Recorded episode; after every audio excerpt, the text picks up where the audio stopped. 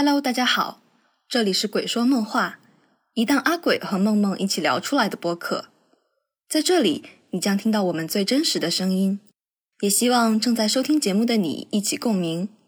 让我们一同探索自己与世界的无限可能吧。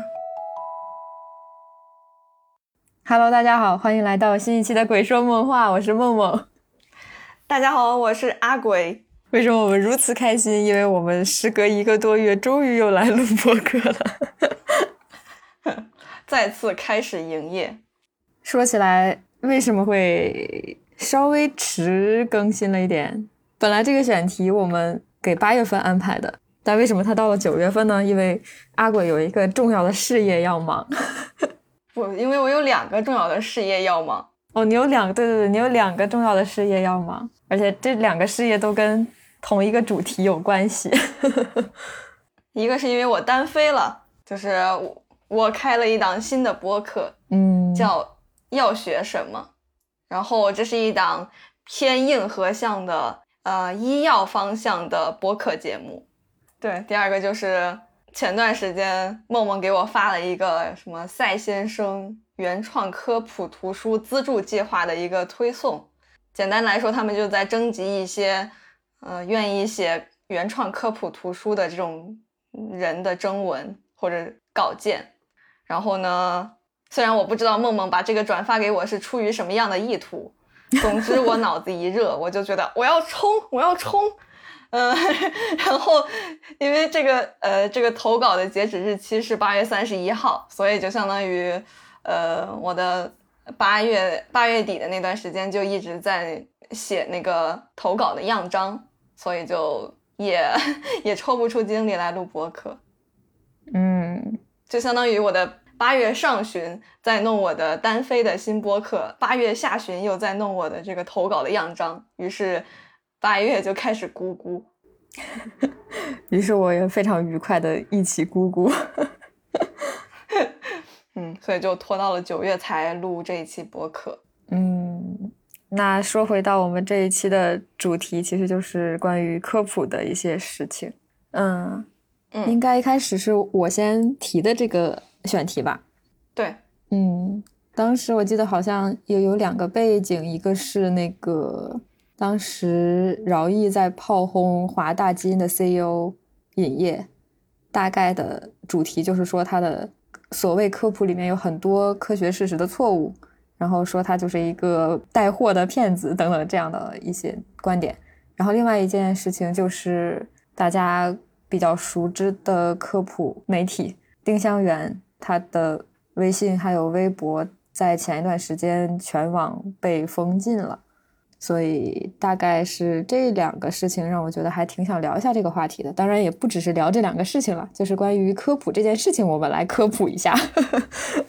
嗯嗯，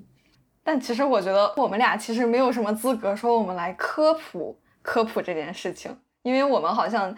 仅仅是科普的受众，但是也不是科普内容的创作者，或者说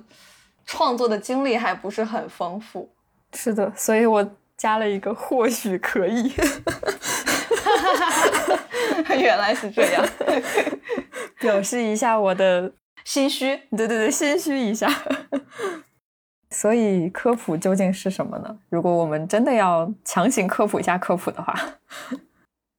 嗯，我今天录播课之前临时去查了一下百度百科和维基百科。首先，我发现我当我在谷歌上搜索“科普”这个词的时候，它并没有出现一个维基百科叫“科普”的词条，它出现了一个词条叫“大众科学”。嗯，然后百度百科上有这样一个词条叫“科学普及”。嗯，所以这两个意思应该是差不多的，就是说向更多的人、向大众来普及科学知识，它大概就是这样一个意思。嗯嗯，所以这个就回到了一个问题，就是什么是科学知识？当然，我今天也一直在想这个问题。嗯，然后我就又上百度百科和维基百科搜索了一下，什么是就是什么是科学。然后呢，维基百科上是把现代科学分成了三个分支，分别是形式科学、自然科学和社会科学。嗯，然后呢，像形式科学就是比如说什么逻辑学、数学、统计学之类的，那这个是它的基础学科。那在这个形式科学之上出现的应用应用科学，就是像计算机科学之类的这种，那这些都统称为形式科学。然后呢？呃，维基百科把经验科学分成了自然科学和社会科学。那自然科学里面就包括什么物理学呀、化学呀、生物学、地球科学、太空科学、环境科学、天文学等等等等。那这些科学它衍生出来的应用科学就什么工学、农学、医学、药学，这是自然科学衍生出来的应用科学。然后呢，社会科学其实是我们平时就是第一印象里不会算在科学一类的。科学，那它包括经济学、政治学、社会学、心理学、历史学，还有人类学。那在这些社会科学的基础上衍生出来的应用科学，就包括什么工商管理、法学、教育学、会计学、金融学、管理学、市场学。那这些在维基百科的定义里，所有属于科学的东西。那这么乍一听就会感觉，哎，那好像所有的东西都是科学了，就没有什么不是科学的吗？那 所以，在这个维基百科这个表的旁边还列了一类非科学。那这个非科学它也是有基础学科和应用学科之分的。那首先说一下，这是维基百科上面的观点哈，不代表我个人的观点。那这个非科学的这一部分的基础基础学科就包括儒学、哲学、宗教、神学、神秘学、玄学、超自然研究、超心理研究。还有阴阳五行，那这个 建立在这些基础学科上的应用学科就包括中医、替代医学、风水学，然后什么占星术、占卜、算命、通灵、巫术，还有信仰治疗等等等等。那这是我查到的这个网站上关于什么是科学、什么是非科学的这样一个定义。那所以如果我们按照它这个定义的话，就相当于是。科普的意思就是，我们不去普及那些其他的，呃，什么偏哲学向或者是偏呃神秘学向的东西，我们尽量的去科普一些有实证经验或者是有一些逻辑或者形式上的这种可以证实的东西的学科的这样一些内容，这是我的理解啊。嗯，那确实这是这是一个很大的问题，就关于什么是科学的这个问题。那顺便再插播一条广告，如果对这个问题有有更多的好奇，那可以关注一下我单飞之后新开的播客节目《慢慢读》。那我挖的第一个大坑就是关于什么是科学的一些书的分享，当然现在还没有更新，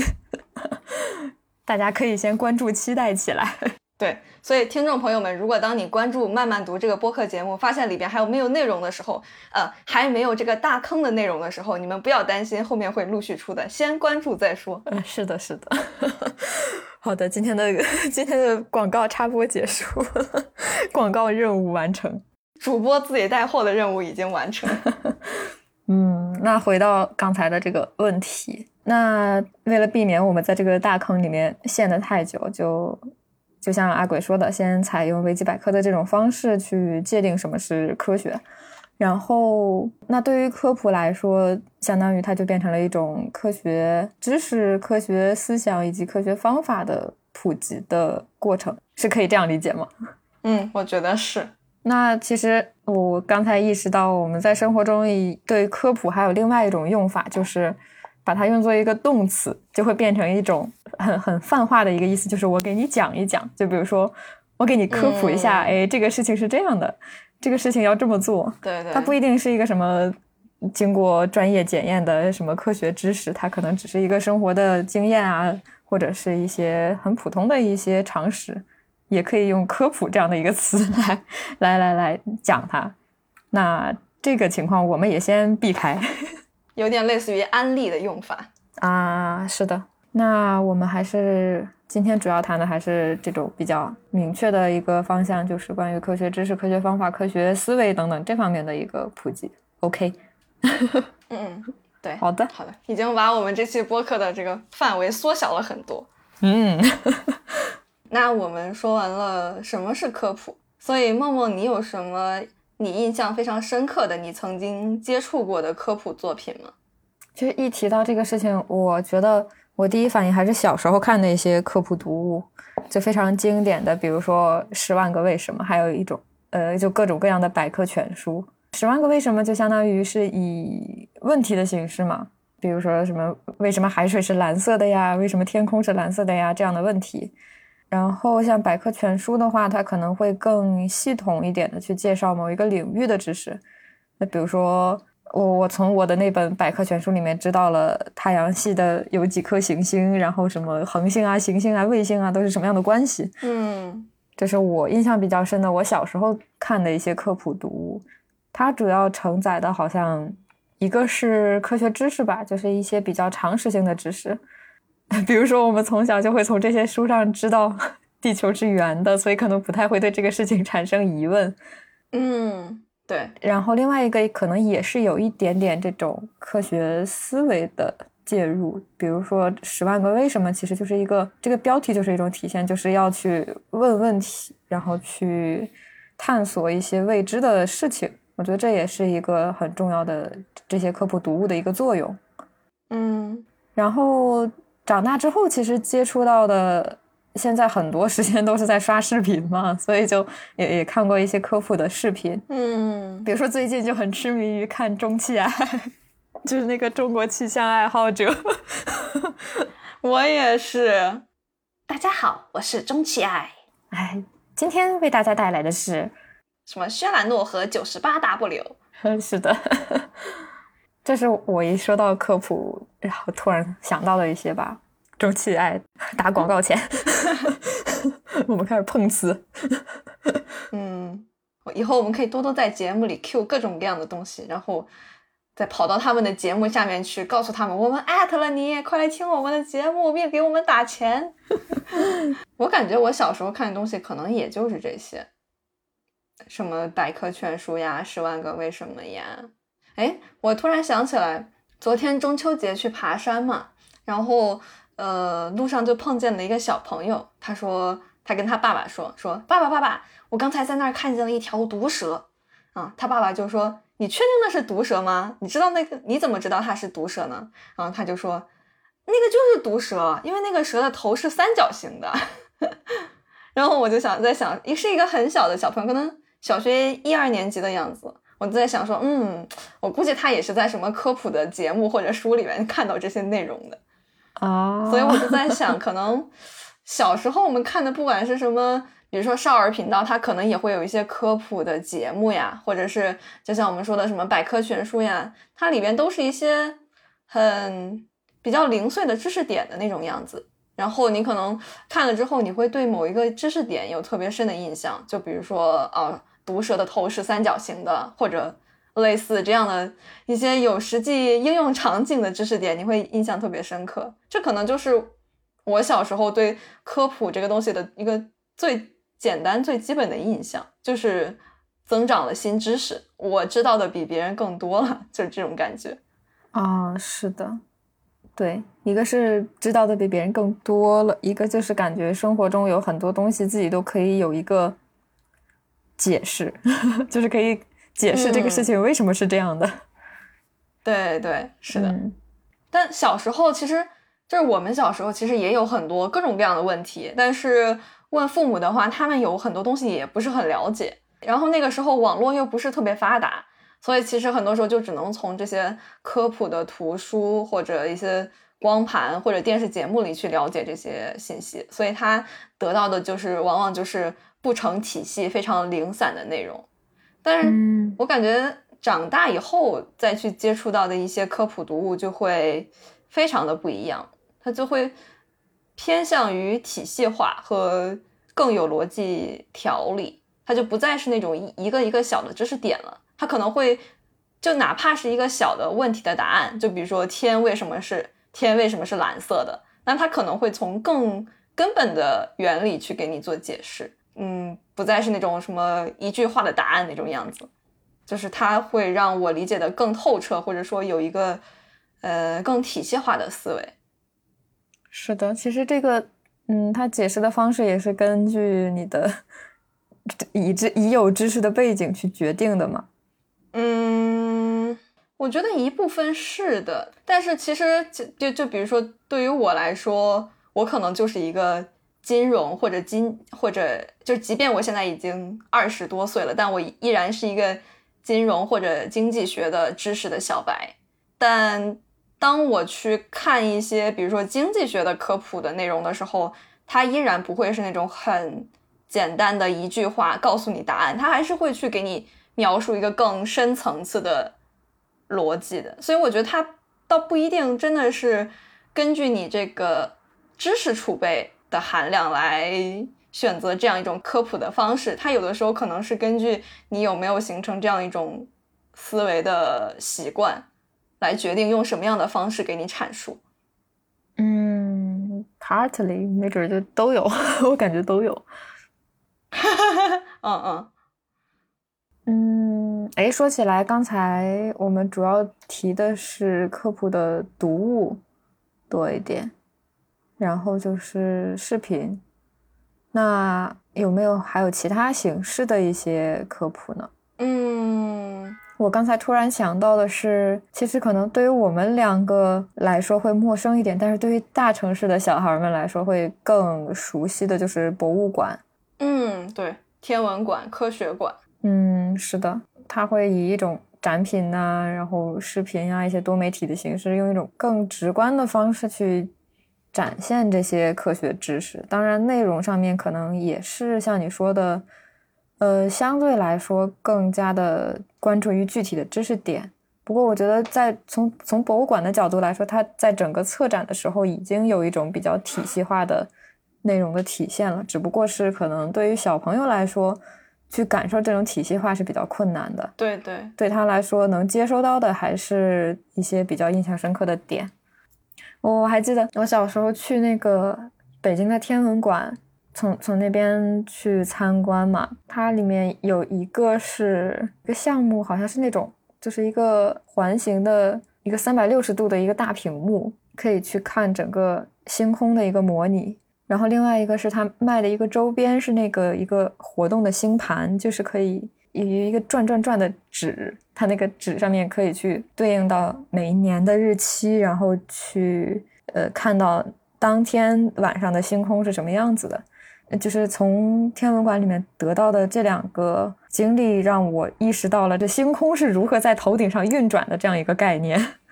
啊，嗯，实物模型。是的，我觉得就是这样的概念，好像，嗯，要么是有这样的经验，就是会自己去观察这个星星的运动，要么是可能就是需要这样一种比较直接的、直观的方式来模拟，要不然去想象这样一个过程还有点抽象的。对，嗯，哎，你们小时候上那个科学课，老师应该也用那个地球仪演示过什么日食、月食是如何形成的。我好像真没印象，我感觉我小学的时候没怎么上过科学课，就这些日食和月食都是我从百科全书里面看到的。哎，你们小学没有科学课这门课吗？就是有这门课，但是好像不知道为什么被学校吞掉了，还是没怎么上。哦反正就是我对我对科学课没有什么印象。我觉得小学的时候只有语文、数学和英语三种课，好吧，还有哦哦对，还有音乐课、体育课和美术课。但是科学课好像真的没啥印象哎，我们小时候还有什么劳动课？啊。我们也有那个课的课本，但是没有那个课。啊，好吧，嗯嗯，拉回来，形式。嗯，那确实这么说，这种实物的模型或者是教学实验，确实还是会让人有非常深刻的印象的。嗯嗯，但是，但对我来说啊，这种印象它还是就相当于说老师做了一个实验，或者是去逛这种科技展览，去看到了这样一个演示所带来的一种是印象，而不是说我自己去拿着这个东西我自己去试，所得到的那种体会。你拿着星盘自己玩可能会不一样，但我比较少有这样的体会。你是想说这种知识要内化成你的，还需要你的一些比较直接的经验，是吗？对，就是我我需要我自己去观察、总结和归纳，但通常这种这种时候比较少，就是哪怕是我去看老师演示的实验，或者是看这种展览，它依然是一种。投喂式的、填鸭式的教育，而不是我自己去发现、自己去总结。嗯，就比如说，老师会演示把钠丢到水里面会噗噗噗噗噗噗，会会 放会放热，会非常激烈的反应。但是你觉得还是要你自己来丢一块钠才能 感觉到？对对对，是的。嗯，就可能印象深刻的会是那种什么。比如说我在路上捡了某一块石头，然后我往上面淋了淋了一些水，我发现它冒了好多好多气，哦，水都沸腾了，然后我就开始去问或者我去查为什么会这样，然后通过这种不断的去挖掘所得到的这样一种知识，会让我有一个更深刻的印象。嗯，但应该还有其他的形式吧，就比如说一些音频的节目，我不知道小时候可能有，呃，我不确定有没有这种东西啊，就可能有什么。呃，收音机里广播电台会播放一些针对小朋友们的科普节目，会有吗？讲故事的是有，我倒知道，但我不确定有没有这种科普的节目。我也不太确定，可能也会有磁带吧。小时候 有很多磁带啊，对对对，应该有这种磁带是有的。嗯，但因为我之前想搜一些科学类的播客的时候，然后当时就搜到国外会有一些这种给小朋友们听的。嗯，科普类的播客，包括台湾也有，但是大陆好像比较少。其实还有一种就是漫画 哦，哎，但是漫画的话，我小时候看的《十万个为什么》就是那种漫画版的。那这种漫画是怎么体现的？一个人问为什么吗？我对我对我小时候看的《十万个为什么》里有一个非常印象深刻的一章，就是问为什么人在坐火车的时候更容易睡觉，或者更容易睡着。然后，所以他那个漫画的呈现就是，嗯，一个老爷爷和两个小朋友一起在坐火车，然后呢，坐着坐着，那个一个其中一个小朋友就睡着了。然后另外一个小朋友就问那个老爷爷说：“哎，为什么我们在坐火车的时候会感觉更容易睡着呢？”然后那个老爷爷接着就开始科普，就说啊，因为什么什么这个轮子滚动的周期什么什么非常规律的滚动会产生非常规律的震动，什么总之就是更容易助眠吧，大概就是这个意思。然后他配的配的图画可能就是那个轮子在运动，然后可能就是画了一些什么声波之类的这种图像之类的。当时就是这样一个呈现方式，嗯嗯，那你说的漫画指的是什么样的呢？嗯，就差不多吧。然后现在可能很多漫画也是通过那个公众号的形式在传播，呃，对对对，以公众号公众号为载体的传播。我记得比较印象深刻就是丁香园他们出过一个，那标题我忘掉了，糟糕，就是痛经的时候布洛芬是如何帮助你的。对，它是一种很很生动的表达方式吧，就类似于说那个布洛芬在体内循环，在在血液里面循环的时候，就每到一个地方就去检测一下，哎，你这里有没有需要镇痛的？没有就接着走，哎，你这里有没有？哎，这里有，然后就开始工作，大概是这样的一个，就是通过这样的一个方式去讲故事吧，然后形式是以漫画的形式。嗯，我接触到的这种科普的漫画，可能就一个天文学的公众号叫 Easy Night，它是以这种漫画的形式来科普一些天文现象。就除了漫画以外，其实还有动起来的漫画，就是动漫嘛。这两年就很火的那个《工作细胞》，你应该也看过的。对，你叫啥来着？呃，什么？哎，我突然忘了，哈塔库塞波还是什么来着？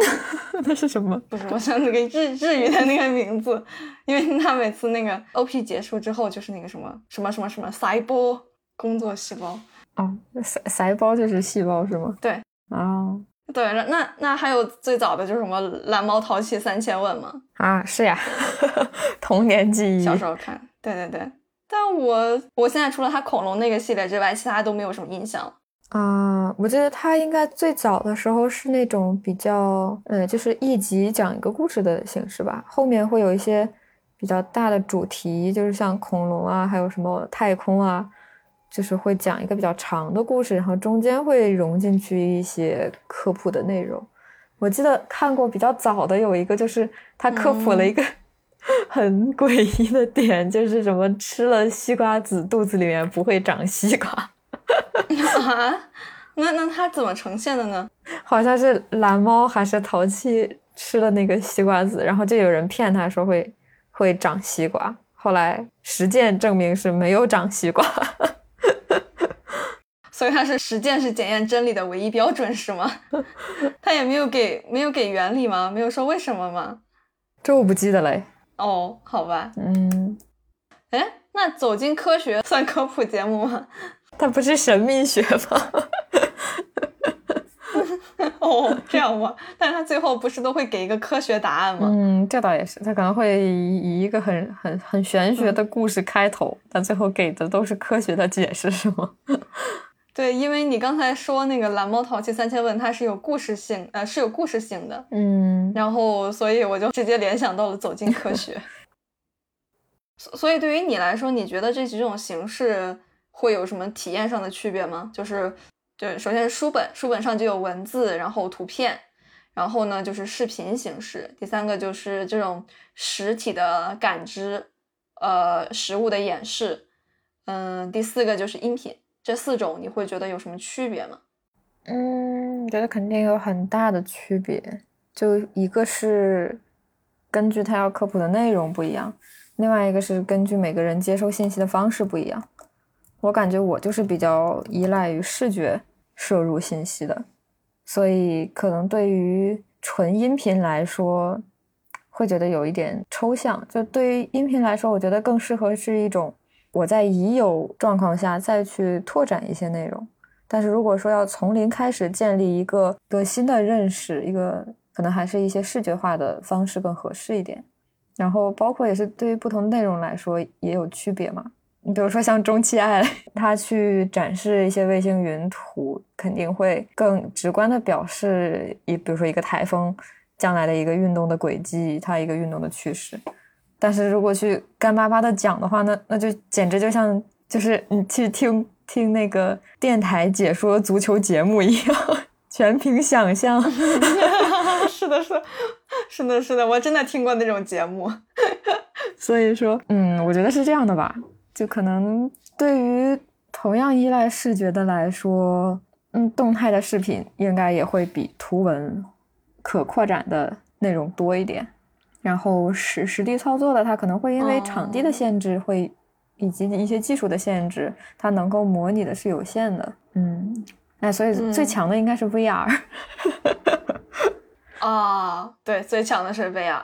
那你觉得呢？就关于这些形式的区别？我感觉我跟你体验还蛮不一样的，不知道是不是因为我们俩内化知识的方式不太一样。我的话，当然也要分不同的科普的内容了。就比如说中期爱那样的，它肯定是有一个动态的视觉图像是更好的，这个是肯定的。但我觉得这种动态的视觉图像，它不需要以视频的形式来呈现，它可以以动图的方式来呈现。就比如说。动图搭配音频，或者是动图搭配文字，对我来说，它的效果都会比视频要好。但好像对于我来说，动图搭配文字跟看视频没有区别，因为看视频也是看看图和看字幕。哦，这样，嗯，我觉得这个有一个很明显的区别，就是，嗯，你看动图搭配文字的话，那个速度是你自己把控的。我这个文字阅读的速度有多慢？是你自己可以控制的，但是视频的话，你就必须要跟着那个视频的速度走。你除非是你暂停，然后倒回去再看一遍，暂停再倒回去，或者调倍速。但是这这中间它就非常的不可控，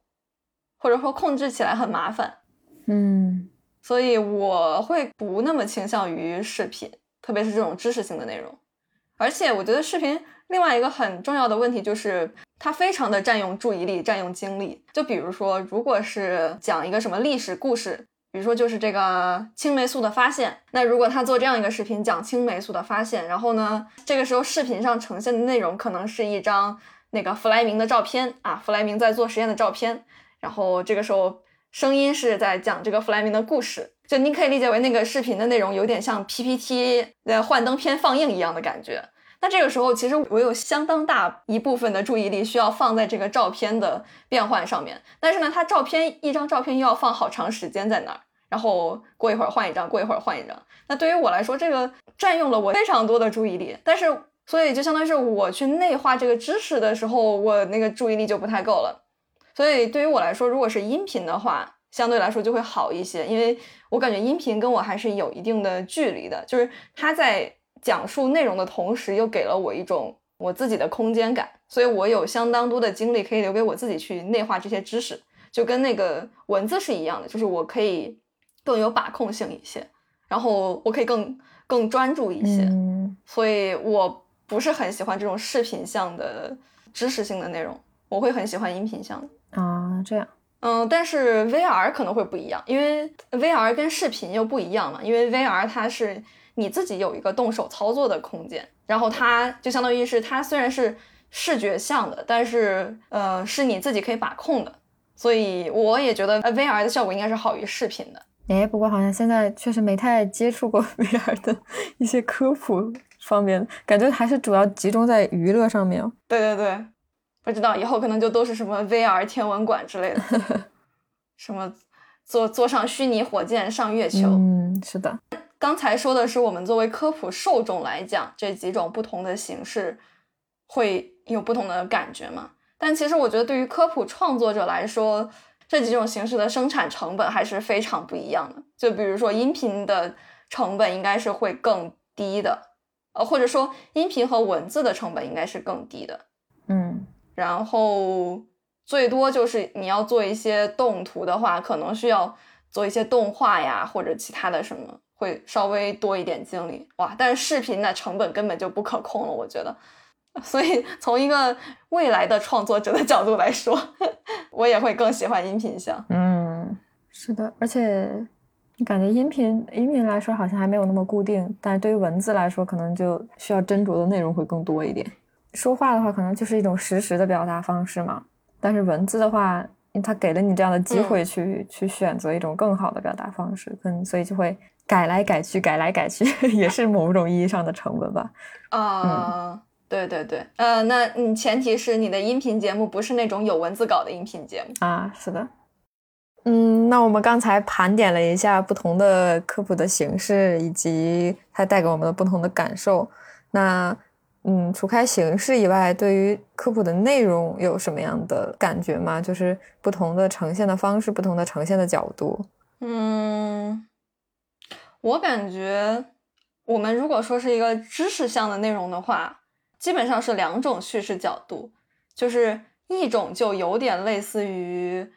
呃，教科书上的，或者说就类似于我们小时候那种知识点类型的，就是说它是以一个全知的视角，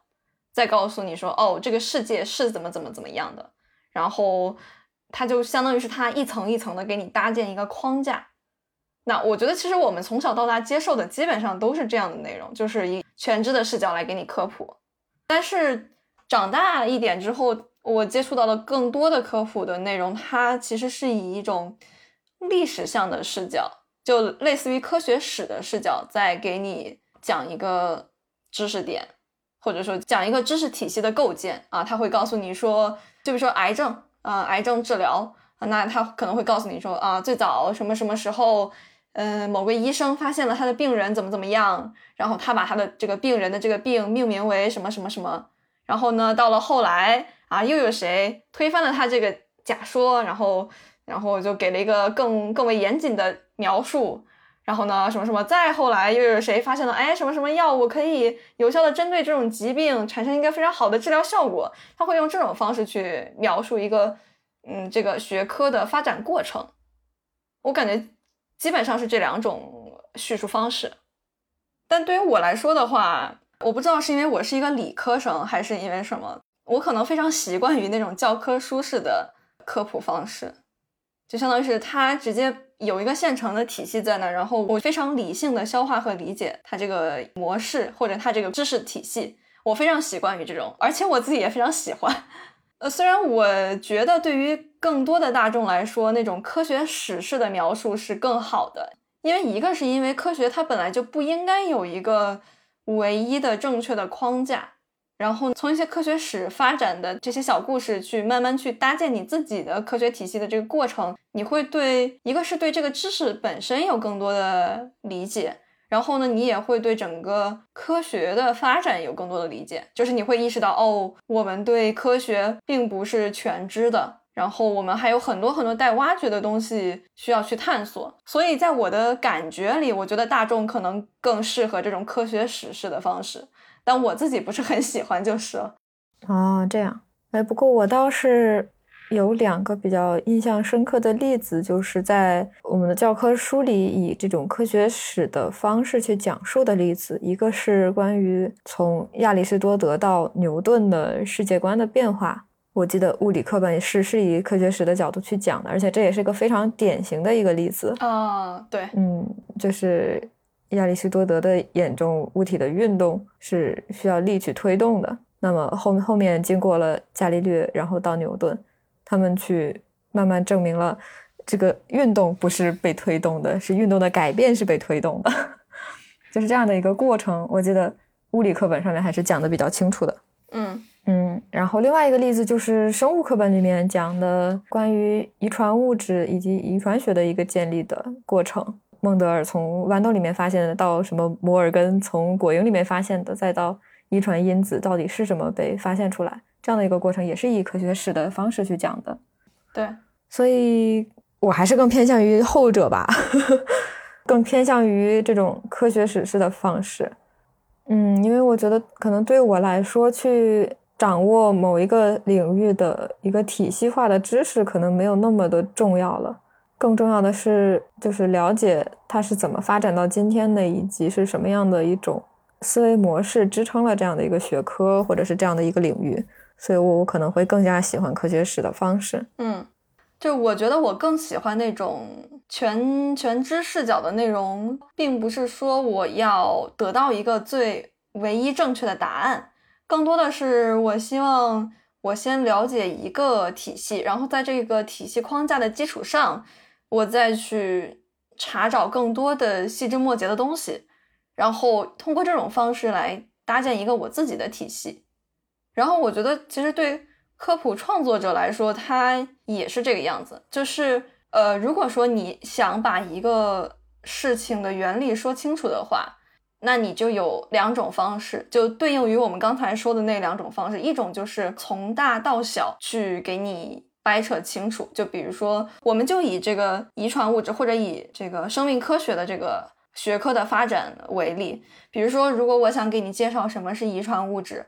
那我可能有两种方式去给你介绍啊，一个就是我先从一个大的生命体啊，什么，呃，生命都是由细胞构成的，然后细胞里面又有什么结构，然后嗯，每个不同的结构里面又有什么，然后最后一层一层一层挖到这个啊，我们说这个 DNA 其实是最后控制了这个细胞是。如何去运作的？然后呢，这个细胞又组成了整个个体。通过这样一种方式，就是从大到小，就类似于人们在呃研究生命科学这个学科的时候，是从一个更宏观，然后一点一点到微观的这种方式去给你描述，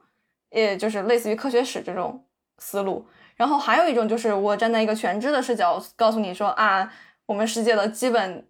组成是原子，然后不同原子组成了不同的分子，那这些分子。最后，它们互相相互作用组成了细胞。那其中有一些分子就是 DNA，然后就直接去告诉你这个 DNA 它是怎么去让你这个细胞去运作的，就有点类似于那种分子生物学的视角。我觉得，如果是我去向另外一个人很细致或者说很有条理的去描述 DNA 是怎么作为遗传物质来控制生命的这个运作的话，那我肯定会选择这种从底层开始构建的方式去描述。嗯，但我我觉得反正两种方式都有些问题，就是比如说我要是我要是以科学史的方式去阐述的话，因为嗯，比如说科学史它并不是像我刚才说的那种，就是人类就是从宏观到微观一点一点去观察，因为这个嗯科学的进程，它是伴随着技术的发展的。那比如说，我们可能连这个宏观的东西还没有了解的非常透彻的时候，就比如说，我们可能连这个人的各个器官的功能还都没有研究清楚，比如说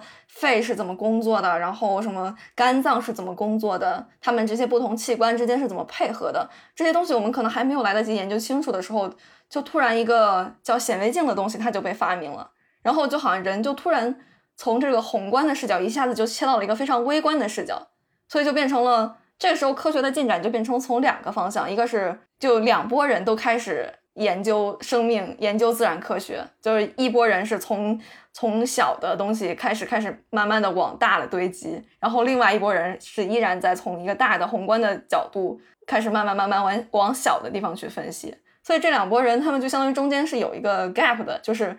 这种微观的东西，它跟更大一点的宏观的东西，它们之间有一个鸿沟在那儿。所以不管你从哪个角度去描述同样一个过程，比如说这个遗传物质它究竟在。整个生命体的这个工作里发挥了怎么样的作用的时候，它都会有个鸿沟在那儿。除了这个鸿沟之外，另外一个问题就是，科学史的发展它并不是一个线性的，它并不是一个单线程的，它可能是多条线程在交织着发展的。所以你如果从科学史的那个角度去描述的话，其实有很多线你是很难理清楚的。你可能需要描述多条故事线最后交汇在一个点啊，或者是这。或者是还有其他的故事线会纠缠在一起，所以这样这样它就会显得稍微有些混乱，就是它不是那么利于一个人很明确的理解他想要了解的那个内容，他可能就是接收了更多的故事线的信息，而不是直接建立一个从底层逻辑起来的这样一个体系的理解，我是这样觉得的。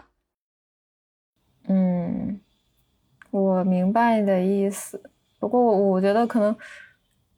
我的点是在于这两个，它是适用于不同的场景嘛？就是比如说，主要是以传达科学知识为主。并且这个领域的知识发展的历史是相对清晰的。那么，其实这两种是可以放在一起去比较哪一个更好的。如果说这个历史的发展没有那么清晰，那讲故事的方式会有明显的劣势，或者说可能他要传达的一些科学知识是一些比较让人熟知、大家比较能接受的一些，已经成为比较相对普遍常识的知识的话。那可能，如果单纯去讲这个知识的体系，会觉得它只是一部分。可能去讲这些知识是怎么得来的，也是一个很重要的部分。嗯，什么样的东西是那种比较大众熟知的？嗯，比如说现在大家都比较清楚，空气里面是有氧气的，但是就是你再去传播这样一个空气里有氧气的知识，好像没有太大的意义了。但是如果去探索一下这个氧气是如何在空气中被分离出来了，以及与它相关的一个故事，就是人类是如何认识燃烧这个化学反应的。嗯嗯，最初的人们是认为空气中是呃，就就是是存在一种叫做燃素的东西，就是很早的时候大家就意识到这个燃烧的反应是跟空气的存在是有关系的。但是对于燃素理论来说，它是认为，比如。呃，在烧金属的时候，是金属中有一部分东西是燃素，然后它从金属里面出来，然后这样的话形成的剩下的渣渣是丢掉了燃素的金属。哦，渣渣是不可燃烧。对的，但是实际上，根据我们现在的理论体系来说，其实是由于氧气跟金属结合形成了化合物，实际上是有一部分物质增加到了原来的金属里面。嗯。这样一个过程，其实也是跟人类认识氧气、认识空气的成分是一个密切相关的故事吧。就是如果去讲氧气是空气的组成部分，是没有什么意思的。但是如果把这样一个故事讲出来，是有的可讲的啊。那你这种描述的目的，就是为了描述科学是如何发展的，然后人们对世界的认知是如何进化的，所以你才会去讲述这样一个故事。它的目的可能更多的是科普科学史。对吧？而不是科普知识本身。嗯，也可以这么说。所以，对于科普知识本身的话，这两种描述方式还会有，就是像你刚才说的，就是某一种描述方式是更合适的吗？我觉得还是要就是具体到是什么事情吧。嗯，就比如说中期爱，我就比如说，我们去聊一个天气现象，你也会觉得你会更喜欢这种科学史的方式吗？比如说台风是如何形成的？嗯，我觉得这涉及到一个问题，就是所以为什么我们会把这两个平行的比较呢？就是这两个它本来也是承载了不同的目的的呀。嗯嗯，我就是说，因为你刚才讲的其实就是我们的目的已经不再是科普空气中有氧气这个事实了，我们的目的是科普这个学科是如何演进的，然后人们对世界的认知是如何变化的。那这种方式肯定是用科学史的方式来描述更合适。但如果我们是具体到一个知识点，就是 DNA 为什么是遗传物质，或者说，呃，就是什么是遗传物质，或者是台风是如何形成的，什么是台风？就对于这种我们的目的，它就是科普这个知识点，而不是科普科学史本身。那这两种描述方式会天然的存在说某一种方式就是更适合它的吗？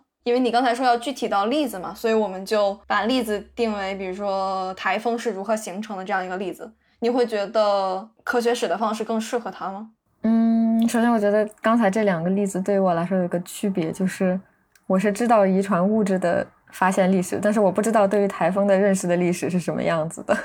所以如果把我放到一个科普作者的角度来说，可能对待这两个问题，我我有完全不一样的基础。所以好像有点难哦，就是我对于台风这个问题来说，我只能想象一种讲述方式。嗯嗯，就是 就是那种从最基本的原理给你讲起的那种方式。对呀，是这样的。我想想，生物生物这边还有没有其他的例子是我觉得不太好从科学史讲的？呃，比如说我们讲痛风是如何形成的？为什么痛风的病人不能喝？不能吃海鲜，不能喝啤酒啊！哎，那我觉得这个应该还取决于 这个例子的区别的点在于它的发展历程是不是有故事可讲的。就是我会觉得好像我我还是更偏向于科学史，是因为我觉得如果有故事可讲的话，那讲一讲是好的。痛风它肯定是有科学史的嘛，因为癌症也会有科学史嘛。其实痛风肯定就这种疾病的例子。应该都是差不多的，我觉得。嗯，好难，我觉得这个问题本身好难。嗯，好吧，嗯，反正对对于我来说，我肯定是觉得由由下至上这种方式是我最喜欢的。由下至上是什么？这是由最基本的原理，然后帮你一点点推导出来你你想知道那个问题的答案。嗯，就是给一个明确的科学解释。嗯，反正我是觉得，就是如果我知道故事，我肯定会讲故事的。嗯，我觉得讲故事确实是非常好玩的，就是我也会很喜欢看那些故事。但是我看那些故事的目的就不是为了了解知识了，而是了解科学史了。嗯，是的，我觉得这也跟。就是跟这个目的是有关系的。就我现在可能对于一些具体的科学知识点的兴趣也没有那么大，就是感觉你知道痛风是是什么原理，好像就是我好像对这个事情的好奇心已经比较小了。我不知道怎么说，浸浸泡在医学知识里太久，已经对这个问题毫无兴趣。哦，倒也不是，就是，就就是哪怕你告诉我了他是他是怎么回事，我也觉得 OK。那我更想知道大家是怎么发现他是这样的。嗯，就是比如说我看到一篇文章，告诉我痛风是因为尿酸高，吃海鲜多会导致尿酸高，那我就 OK，我知道了。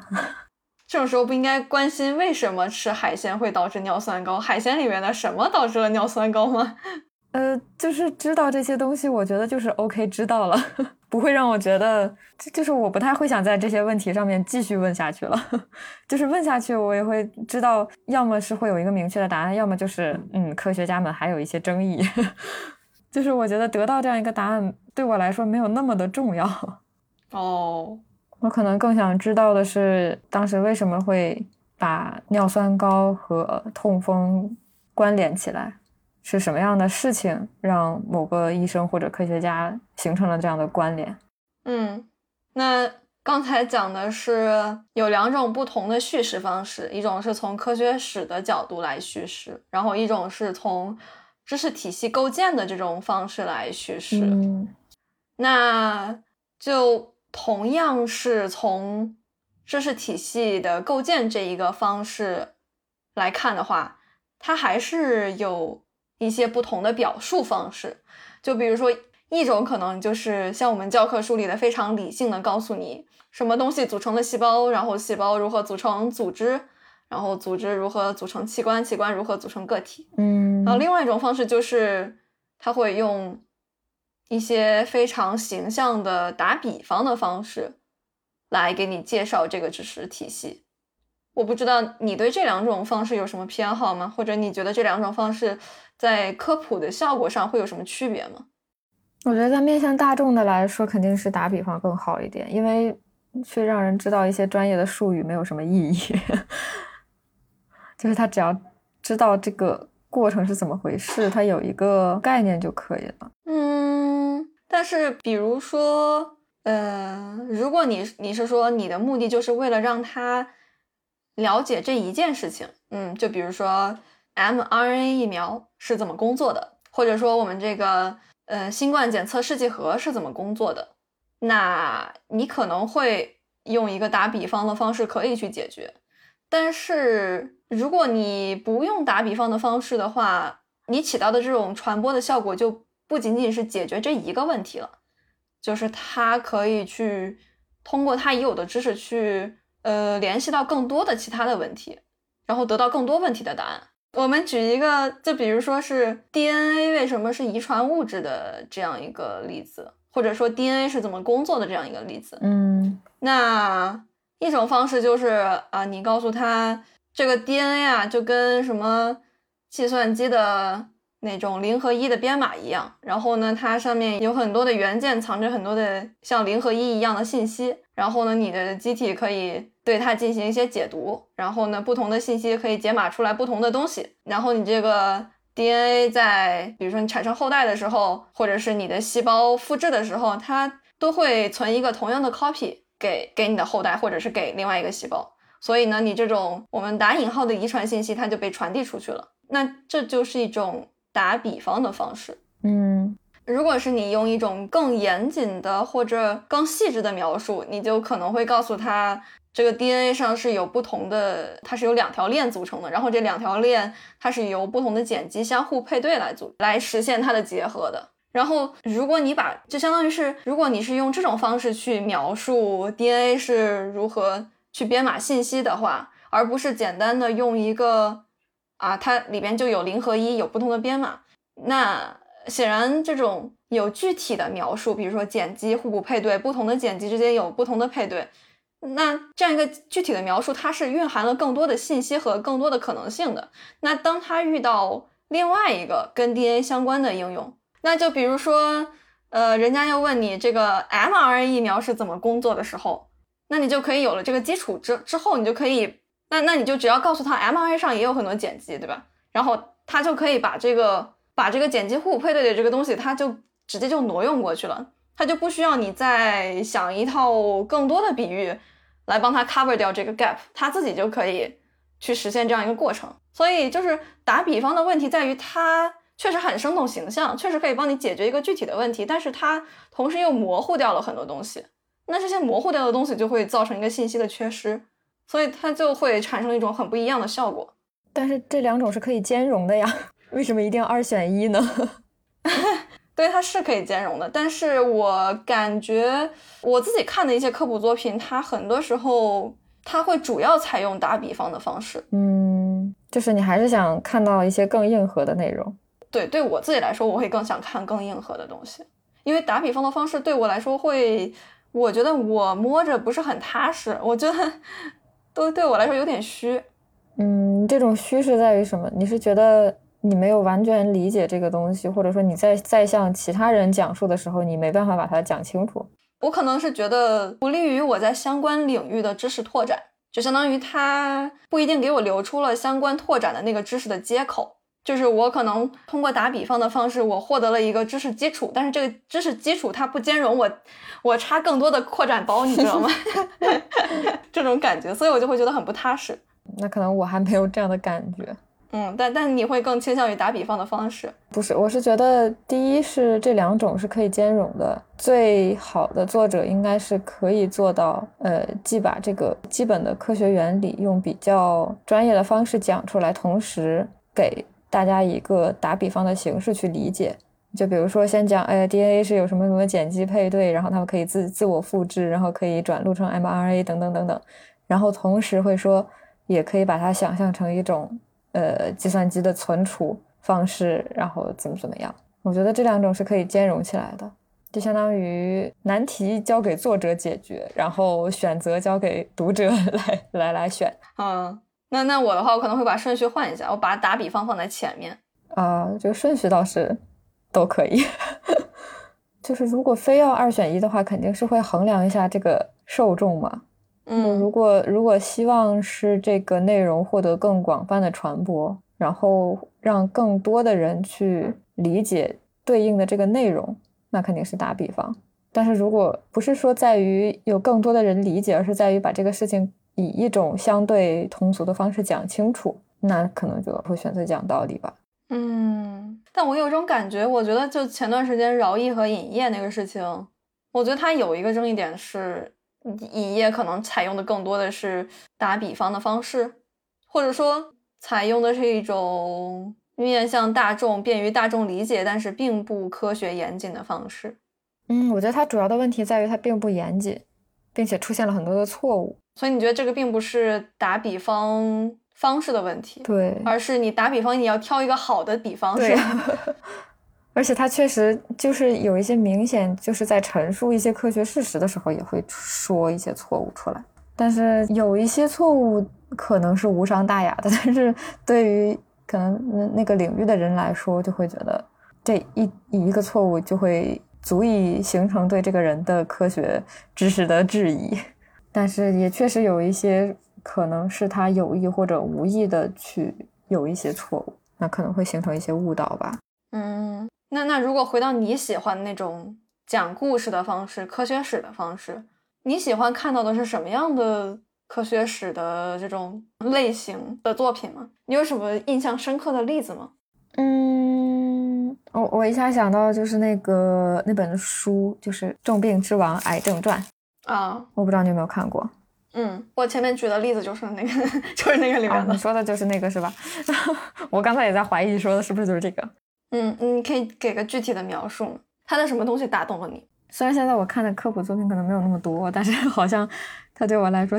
就像是一个科普的集大成者，就是既提供了一些关于癌症治疗现在大家想知道的一些具体的知识，比如说化疗可以做到什么，放疗可以做到什么，然后一些新兴的靶向疗法可以做到什么，并且提供了一些。它的基本的原理的解释，同时它是以一种讲故事的形式去不断推进，去讲人是如何一步步的深入研究这个癌症的机理，以及如何去探索所有这些治疗方式其中出现的一些坎坷挫折，以及走过的一些错误的路径。然后另外就是它同时提供了一种非常有人文精神的一个视角。嗯，它不只是在讲这个疾病以及疾病的治疗方式本身，也是在讲其中的人、医生，然后病人、科学家，他们去扮演什么样的角色。嗯嗯，然后对于这一点，我正好刚才翻开了我当时摘的一些内容，就有一句话，它其实是就相当于提供了一种对疾病的一个认识。这句话就是，病从某些角度来讲，只有我们感知到了它，命名了它。并对它做出了反应，它才存在。就是他这本书不只是在讲这个疾病本身，同时还在讲，嗯，我们从什么样的角度去认识疾病吧。嗯，我能理解。虽然我《癌症传》没有看完，但是我觉得如果我看完的话，我应该也会非常被这些内容打动。是的，而且他这种叙事方式就会觉得，哇，真的人人类跟疾病的，尤其是跟癌症的这种抗争的历史，就是一种非常有史实感的一个故事。嗯，我觉得可能还是跟作者的临床经验有关系。是的，嗯，就会更有人文关怀。是的，他，嗯，可能对科学家来说，距离人的距离还是有点远，但是对于医生来说会近一点。嗯，那那你有没有你比较喜欢的那个类型的科普作品？我我觉得我看生命科学相关的作品的时候，比较少有那种被打动的瞬间。但我觉得听你刚才的描述，我觉得如果我把《癌症传》看完的话，我应该会觉得非常触动。我感觉在我看过的所有生命科学相关的书籍里边，我唯一打动我的应该是教科书，就是那本那个那个那个细胞生物学那本书，是不是？对，就是那本《Molecular Biology of the Cell》。我真的是非常非常打动我的一本书。嗯，所以你觉得他这本教科书的特别之处在哪？因为那本书我好像也只看了一点，就它跟我们上课接触到的，或者是更加普遍上大家接触过的这种中学的课本里面的内容呈现的方式有什么区别呢？我觉得呈现的方式上可能没有太大区别，嗯，但是呈现的内容它肯定首先是更硬核、更基础、更丰富。所以，这种丰富的内容加上这种非常成体系化的组成，首先它会给你带来一种震撼。嗯，这种庞大又复杂又精妙的体系本身就会给你带来一种震撼。所以，一方面是能够看到更多我之前不知道的东西，就是是一种新知的拓宽，一种知识的冲击。然后，另外就是这些很多新知识，它会让你联想到你生活中的其他一些体验，就比如说。就比如说，它讲细胞里的一些反馈调节，比如说是正反馈，或者是负反馈，或者是某一些震荡的反馈，就是不同方式的震荡可以造成完全不同的结果。这么这么描述很抽象了，但就是就是会从细胞的这个运作原理上去看到好多工程化的运作原理，就这种跨学科的这种联系，会让我觉得非常非常震撼。然后，当然里边也会提到一些科学故事啦，或者是科学史啦之类的，也会被这种科学故事所打动。就是哇，他们怎么想到去做这样的实验的？就是这个实验设计的真好，很多很多这样的小点都会让我觉得非常的触动。嗯，那那你会觉得它跟就是我们上课用的教科书有什么区别，以及跟我们上课提供的内容？你是说我们本科时候的教科书是吗？嗯，对啊，或者是其他的一些国内的教科书，你看过的话，我觉得首先第一点就是它的那个思路非常的清楚，整个逻辑非常的顺畅，所以让你读起来不会有一种在啃书的感觉，而是有一种阅读的快感。但我觉得国内的教科书，首先那个黑白的印刷，呃，以及这种生涩的文字，就给人一种很不好的阅读体验。不知道是不是这种语言的特点所导致的。可能在英文里边，一方面它有很多从句，可以在一句话里带非常非常多的内容。然后中文在表述同样的东西的时候，如果你把同样多的东西塞到一句话里，它就会显得非常的生涩难啃。然后另外一方面就是可能是因为我们所学习到的这些东西很多，它就是原材料就是从英文材料里来的，所以它也许会有一个转译的过程，就会导致教材写的非常的难以下咽。我不太清楚是不是因为这种种种原因，总之我就不是很喜欢看国内的教科书。嗯，你觉得可能国内教科书更多的定位就是一个工具书吧，就是查询和考试用。对对对，它你可能没有去承载把这个事情讲清楚的一个功能，讲清楚好像还是更多作为一个讲课老师的一个任务。但是当当然了，任务完成的怎么样另说。反正国内一些好评的教科书，我看了之后也没有觉得特别打动我，但不知道是不是因为我没有来得及看完啊？嗯，那你会觉得，如如果你看的那本书，它比如说翻译成中文也好，或者说是对应的有相似的中文作品出现也好，它可以成为一个科普的作品吗？还是说它可能还是一个教科书，还是只有专业的人会去读？我觉得它是有可能作为科普作品的，但前提是有高中生物学背景，先修课高中生物。我觉得如果是完全，比如说对于细胞是什么这种东西没有一个最基础的印象的人去看，他可能会有一种跳跃感。但我觉得有一些基础的认识再去看的话，就其实是能看的。我觉得，嗯。哎，救命！原来你 说来说去，心心念念还是这一本教科书。是呀，但我也说了，这是这是生命科学领域的嘛，就是我觉得，因为其他我看到的科普作品对我来说就太太基础了，我就只能当故事书去看了。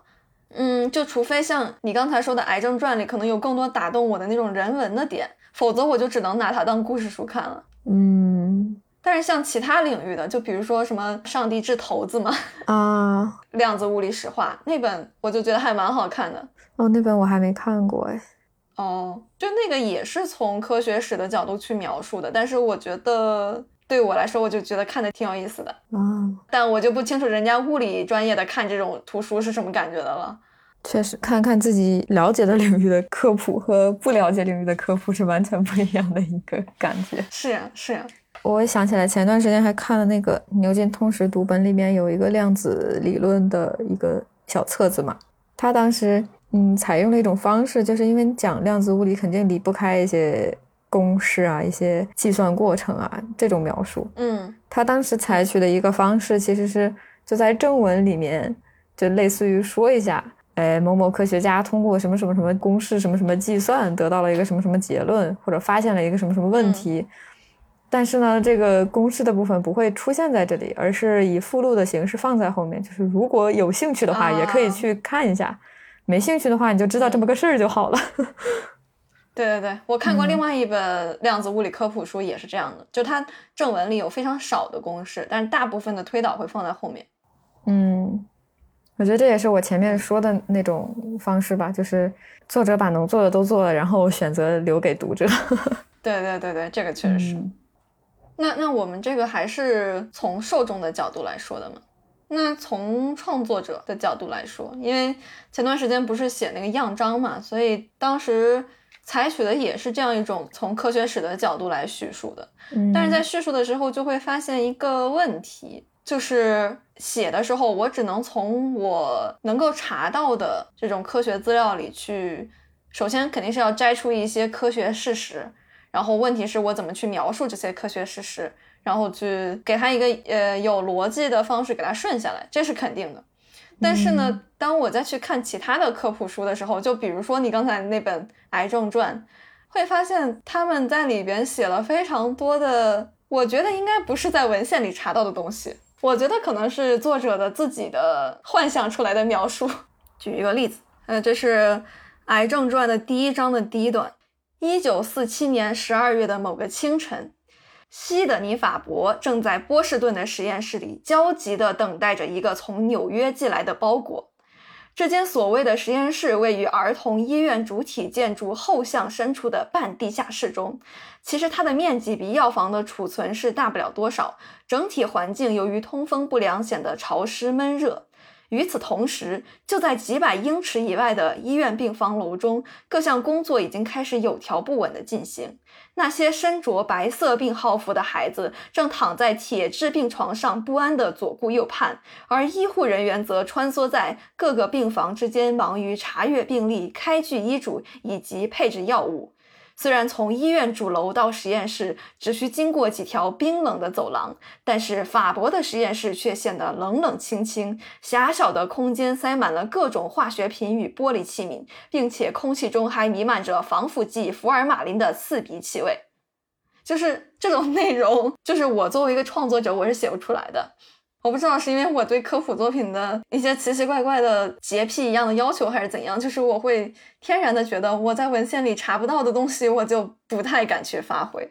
从你一个阅读者的角度，你怎么看这些讲故事的过程中去穿插的这些，应该不是从文献里查到的内容呢？所以你会觉得，就是这这个过程，你也需要从文献里面去去去什么吗？因为它可能，我觉得对于一个历史的讲述的角度来说，它可能就是考据到这个地方是法国的实验室，然后什么时间，它可能有一些什么节点性的工作发表啊等等，然后通过这些内容，它去做一个文学化的创作，其实是。我以前从来没有觉得这样写有什么问题。就是如果从我一个阅读者的角度来说，我会觉得这样开场非常非常顺，嗯，所以我从来没有太在意这个事情。但是，一旦我开始写这个东西之后，我就会发现，我会发现我没有办法写。所以有了这个创作的体验之后，我再翻回来看这样的东西，我就会觉得，他是怎么写出来的？对，就是这种东西啊，他是怎么写出来的？如果让我写啊，完全无法下笔写的样子，这种感觉，就甚至会有一种啊，这是可以写的吗？这种错觉。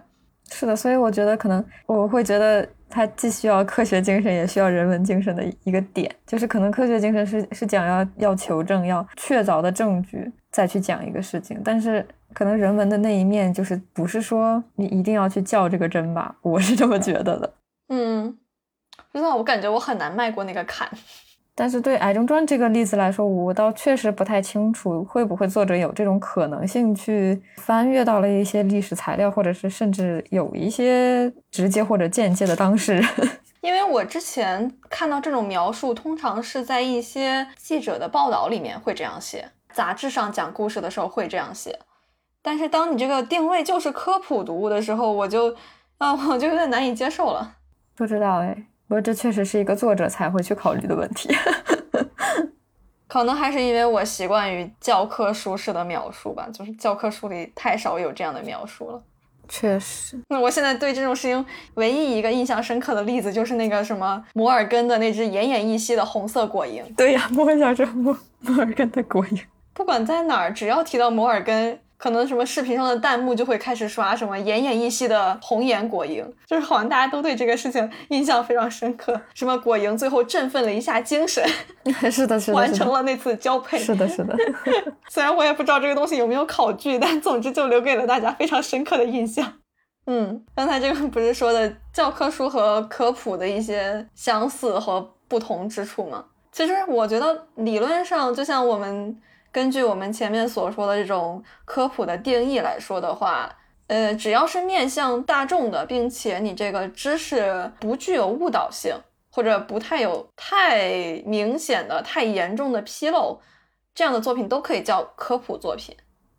那所以，我们是不是也可以说，什么小学、初中、高中的这些教科书都可以算科普作品呢？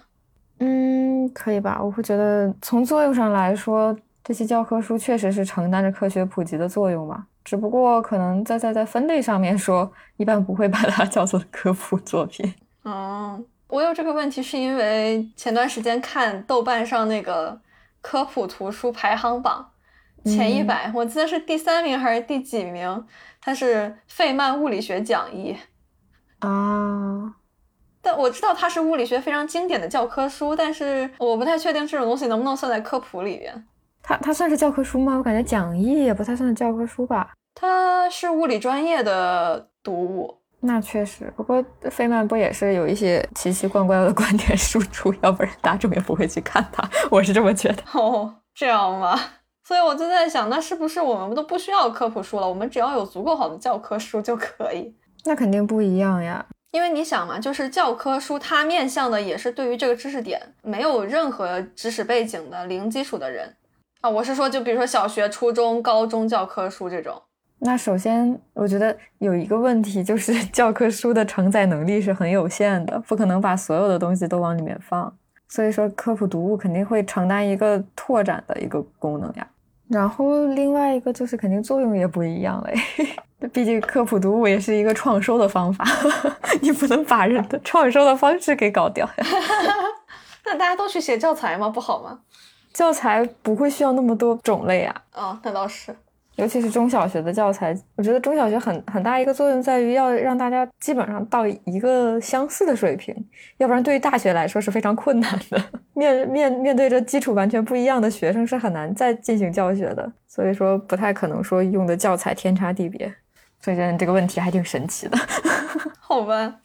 那那那说到这个创收，那你有没有想过去写科普来创收？或者你有没有曾经有一瞬间想过说，哎，我想去写点什么科普的东西？有啊，但后来发现，你有没有觉得就是这个科普，就是大家还是会对于这个科学的权威性有一个评判的。就是如果你是一个无名小卒，没有足够的专业背景，你写出来的东西就是天然可以被质疑的啊？为什么呢？那你是？有参考文献的呀，可以考据的呀。就是你，你不会觉得，就是你看到的所有的科普作品，包括在公众号上面发表科普作品的这种自媒体，基本上都是有比较强的专业背景的。嗯，但是也有个人科普向的公众号吧？对呀，那一般也都是博士，你不觉得吗？就很少有不继续从事本专业还能继续做下去一个专业领域的科普的。我我觉得我好像一时半会儿也想不到。或者这么说吧，就是那你如何判断一个科普作品的权威性呢？或者你怎么判断一个科普作品是否是可靠的呢？嗯，我觉得这就是一个很大的难题，因为太多的专业领域它太专业了，对普通人普通人来说就是很难评判的。嗯没有相应的专业背景的话，很直接的判断方式就是通过作者的身份嘛，以及作者的经历，尤其是还存在于民科这样的一个存在。那如果说你查不到这个作者的背景，你就会觉得这个科普不靠谱了，是吗？嗯，不是不靠谱，就是我可能会，比如说在选择科普读物的时候，如果我看到这个作者是有很强的专业背景，那会我会更倾向于选择这本书。嗯那至于我我自己，其实可能有想过这种创作啊什么的，但是会也是有一点相关的感觉吧，就是因为自己没有在一个专业领域继续做下去，所以继续摄取这方面的知识对我来说是一种额外的付出和额外的成本。啊，就是你会觉得对于你的现实生活并没有更多的帮助。嗯，对，我会觉得科普一个比较理想的状态是一个科技工作者他有余力，然后去进行一个呃相关内容的普及，而不是而不是我我因为想要普及这些东西，自己去学这些东西，然后再告诉大家。嗯，所以你觉得它其实是一个副产品？对，当然可能就是对于一些面向青少年的来说，因为他的专业背景要求没有那么高，所以相对来说门槛会低一点吧。Maybe 我会 可能日常生活里面做的比较多的科普，就是会有各种亲戚朋友来问我什么什么病是怎么回事，什么什么药是怎么怎么回事，啊，就是这种方面，可能我会尽量的多提供一些这种方面的知识以及思路吧。嗯就就是我我转给你的那个东西，就是我虽然看到了，但是我也不会去自己写的。但其实你要想，就是你学历越高，你的你深耕的那个范围是更窄的呀。所以并不是说你学历越高，你科普就能写得越好呀。嗯，那倒是，不是说越高就越好。比如说像王立明他写的一系列的科普书，我应该是在他的后记还是在什么地方看到的，就是他也要查各种各样的资料。就虽然他做的是相关领域，但是还是有大量的东西他是不知道的，他要去额外学的呀，因为他做的太专了嘛。嗯哼，我觉得科普它不是一个副产品，它就是一个要花很多精力去做的一个事情。不过这确实是两种方式，就是如果要去以一种书的形式去写出来，和以比如说自媒体公众号的这样形式时时不时去更新一下，它是两种不同的状态。可能公众号更可以作为一种副产品。对对，是的，公众号那种它就会确实更像是你日常学习成果的一个及时输出，一种副产品。然后再回到前面你说的那个，怎么去判断这个一个科普作品靠不靠谱？嗯我想问这个问题，主要是因为我前段时间写那个样章的时候，就遇到了非常多这样的问题。嗯，就是当我去查一个资料的时候，我会查到无数的关于同一件事情的不同的说法，甚至有些很多时候这种同一个故事，它的说法是矛盾的。比如说，同样是维基百科和百度百科，可能同同样的是权威媒体，但是你在上面查到的东西可能是相反的，所以这个时候就有一个需要抉择的过程，而且还有很多一些网站，比如说它可能有的叫什么什么什么 wiki。然后什么什么什么 history，就是那个网站就是专门做这种呃一些时间线的整理的。但是你在不同的网站上看到的时间，呃或者具体的时间点，它可能是不一样的。然后这个时候你就有一个信源要抉择的问题。所以我的判断方式，首先肯定是，那如果这个网站它更权威的，那我肯定会更倾向于相信它。但如果我所能查到的几个信源都是什么某某采访，或者是也可能是因为我自己了解的不够多，我可能不太清楚这个东西权不权威。那这种情况，我的判断标准一个就是它这个写作是不是规范的，就比如说它有没有参考文献。哪怕你这个网站做的再精致，但是一篇参考文献都没有的话，我会第一反应是我会开始怀疑这个东西的可靠性。嗯所以我觉得，哪怕我不知道这个网站是谁做的，但是我还是会用其他的方式来判断这个可不可靠。我我我可能也会去看他对这个事情的描述方式是不是我很很习惯的那种科学严谨的或者偏中立的描述方式。如果不是的话，我也会画一个问号。这是我的判断标准。我我反倒可能更不会去关注作者是谁。所以说 这也是科普的一个很重要的任务嘛。这就不仅是科普科学的知识，然后还要科普如何判断可靠信源，是吗？对呀。那这个东西要怎么科普呢？那就是让大家接触更多更好的科普作品，然后就有个基本的判断了。嗯，我觉得这往这往深处里说，就是一个教育方式的问题了。嗯，对对对。嗯，其实就相当于信息的海洋里面怎么捞取有用信息，也是一个技能吧。怎么捞取有用和可靠的信息？但我觉得其实我们成长过程中好像也没有类似的教育吧。嗯，但是如果你 没有的话，你为什么会形成这样的想法呢？我觉得可能首先第一个就是因为我们平时要获取的一些信息，它只能从一些特定的网站和数据库里去找，就它只存在于那些地方，所以就养成了一种，呃，我们从相对可靠的信源获取内容的一种习惯。但我不记得有任何人或者什么课教过我如何去判断这个信息是否可靠。嗯，但是这就是你在你的研究生教育里面获得的教育啊，最多就是一种经验的积累，嗯，或者说不是受到教育，就是你这是一个需要学习的过程，不是天生就会有的。嗯，对，所以说如果没有相似的可以通过直接的经验获得的话，那确实就是需要教育嘛。嗯，那你有印象什么样的教育可以达到这样的效果吗？就是具体要如何科普、如何教育，才能够让大家能够有这样的思维或者判断的习惯呢？你的意思是要把这样一套方法论教给大家吗？嗯，思维方式和方法论吧。你就比如说，嗯，呃，思维方式层面的话，肯定就这种科学的精神，包括批判的精神，这种可能是从从基础教育到高等教育都要贯穿的。另外一个就是。我估计可能我们都没有上过，但是我们学校以及很多学校都是有一门课叫做文献检索的。嗯，我上过，但是那个课它并不告诉你怎么判断信息的优劣。比如说，它每节课都会告诉你这个数据库怎么用，就是一个简单的数据库操作说明这样一个课程。诶，这样的吗？我记得我好像在 B 站上看到过一个文献检索的网课，当时听过一些，有一点涉猎的。那可能也是讲的不一样吧。就比如说，现在假如说你是一个 有着丰富经验的科普作者，然后你来开一个讲座，然后开始讲讲讲讲一些创作的一些故事，你会把它作为一个经验传播出去，这也算是一种教育吗？嗯，那就是类似于前面说的方法论的教育。那这个聊的是科普创作相关的，然后我就想到了前段时间听的津津乐道的一期播客。呃，那期播客当时应该上了小宇宙的首页，它的名字叫《用编码思维写书的科普作家》。嗯，这个播客的内容主要是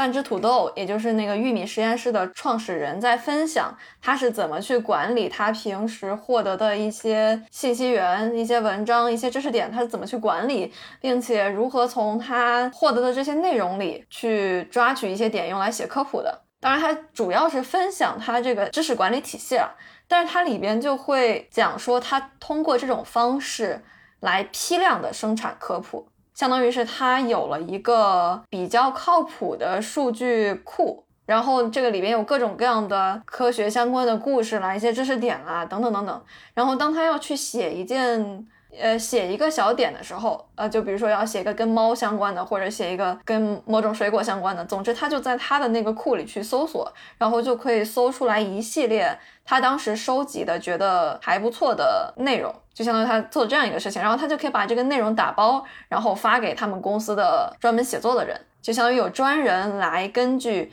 他打包发的这些资料来，呃，消化整理总结，写出一篇新的科普文章。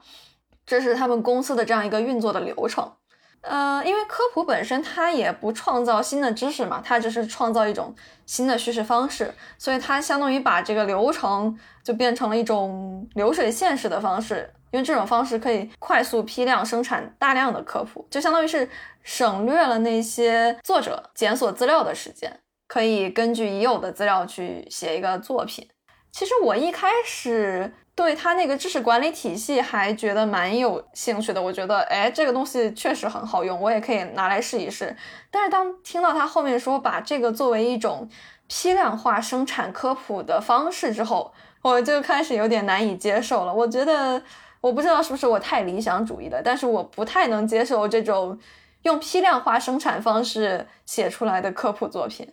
我不知道你怎么认为？你觉得科普是应该被这样流水线生产出来的吗？还是你也和我一样对这个有一点洁癖？那可能多少跟你有一点 差不多的感觉吧。就我确实对他那个那个那个知识管理系统感觉好强。我是觉得可能这样的一个过程，就是会让我觉得它就是一个实时更新的十万个为什么。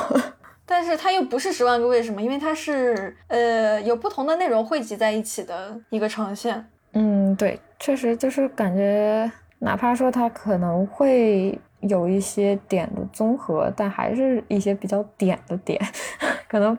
很难像一本书一样，就就就是有一些比较沉淀下来的东西吧。哎，但是他在播客里说，他们公司用这种方式。写了好多书，我忘了具体数是多少了，但是就是提升了这个每年出版的书书的数量，提升了非常多。嗯，那肯定是啊。但是我觉得就是这种量上面的提升，就因为我我没有大量的看他们写的内容了，就可能就像我刚才说的《癌症传》里面的那种认识层面上的打动人的点会比较少。但是这样的科普肯定是有它存在的意义的，它这种实时更新肯定能够促进一些更更新的知识的更广泛的传播，我觉得没有什么问题，就只是觉得我觉得它的功能是很大的，但也是有限的吧，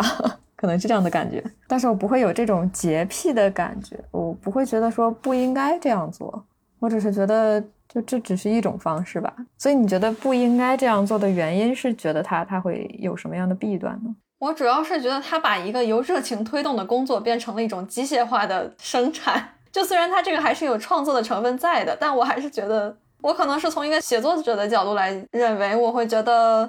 他抹杀了写作者查资料的那种乐趣，嗯，那种探索、那种挖掘的那种乐趣。maybe，不过 也不是当事人，不太清楚。啊，你是会比如说觉得他这种方式也相当于有一种效率上的碾压，就可能那些认认真真自己吭哧吭哧找资料的作者会慢他一步，然后丧失这种传播的机会啊等等。所以你会觉得就是它的存在会影响其他的吗？不是说那个好的作者就出不来了，我就是说，就是你你不太可能加入他们的团队，以这种方式去写。对对对，啊，明白。就确实查资料很耗时间，但是。呃，我觉得查资料的这个过程其实是一种热情的体现，就是你对这个东西的好奇，才推着你去挖掘那些东西。然后你每挖掘一些新的东西，又会有新的好奇，就是你每次挖掘，你都会有新的收获、新的惊喜。然后这个东西最后会体现在你的那个结果里边的，它是会体现在你的成品里边的。而如果是你一开始就把一大堆的东西就扔给我了。那嗯，它更像是一种消化咀嚼，然后理解输出，更像是我自己上了一堂课，然后写了这堂课的总结，这种感觉。我觉得读者是能感受到这两种东西的区别的。嗯，不太清楚。就像之前我说我要我要写那个样章，然后就有人问我说：“那你对你这个受众有什么定位吗？”然后我就说，可能就是有基础高中生物知识的人群，就不会有更细的定位了。我我为什么要写？是因为我对这个东西有非常多的喜爱，很多的热情。我想把这种热情分享给他们，我希望他们也能够感受到一样的惊喜和很多的启发。就是它的目的性可能没有那么的明确，也许这个想法是错的，也许只有目的性很明确才能够达到更好的科普效果。但对于我个人来说，我不想那个样子。你的目的性明确指的是，比如说我的受众是谁，投其所好，对对，类似，嗯，不太清楚哎，可能就就跟我们做播客一样，我们一开始做播客也没有任何的定位，就纯粹是因为想说，但是这这就是为什么我们还是一个未来的头部主播，是的，就是定位不清晰，就会就是会有这种问题，就是人家为什么要来订阅你呢？人家为什么要看你的书呢？给他按下订阅键和按下播放键造成了一些门槛，嗯，因为他肯定是抱着一定的目的来寻找他想要的东西的，但他不确定在你这儿能寻找到什么，这时候这个时候就成了随缘了，所以我们就成了一个随缘播客，所以说我们做了一年多，关注才 才那些，然后你的要学什么一期就直接干掉了我们一年半年的那个 进度。是呀，是呀，目的性越强越好传播。嗯，所以也也取决于创作者的目的是什么吧。对，更倾向于自我表达的和更倾向于广泛传播的，也会让创作者采取不同的行动。嗯，但我觉得，如果你想要那种有更有人文色彩的，那肯定是创作者有更多想表达的了。嗯，是的，对我刚才也想说，他们这种方式可能做多了会比较缺少人气、人味儿。嗯，是。哎，怎么回事？我们搞搁搁这儿来，搁这儿来吐槽别人的科普作品，完了，我怕被粉丝打。我也觉得会被打的。在这里，什么声明？什么以上内容仅代表主播个人观点，什么和《鬼说梦话》这个节目无关，请不要取关，谢谢。这刚才不是说到了作者自己创作的目的吗？对受众来说，他到底为什么需要一个科普呢？就是从两方面吧，就是作者为什么要去科普，以及受众为什么需要科普。我我我是觉得，因为因为需要科普，所以才会有那么多人创作，就是。如果没有那么多的需要的话，也不会有那么多的创作吧。然后就是为什么需要一个很大的原因，就是因为现在的这种科学知识太专业了嘛。很多事情如果没没有向大众传播的话，它可能一个是会形成一种知识的垄断，另外一个就是也会影响人的生活。就举一个很简单的例子，就比为什么新冠之后有很多那种病毒相关的科普的书籍还挺畅销的，就什么病毒星球啊、大流感啊、大大流感，就这种流行病啊这方面的，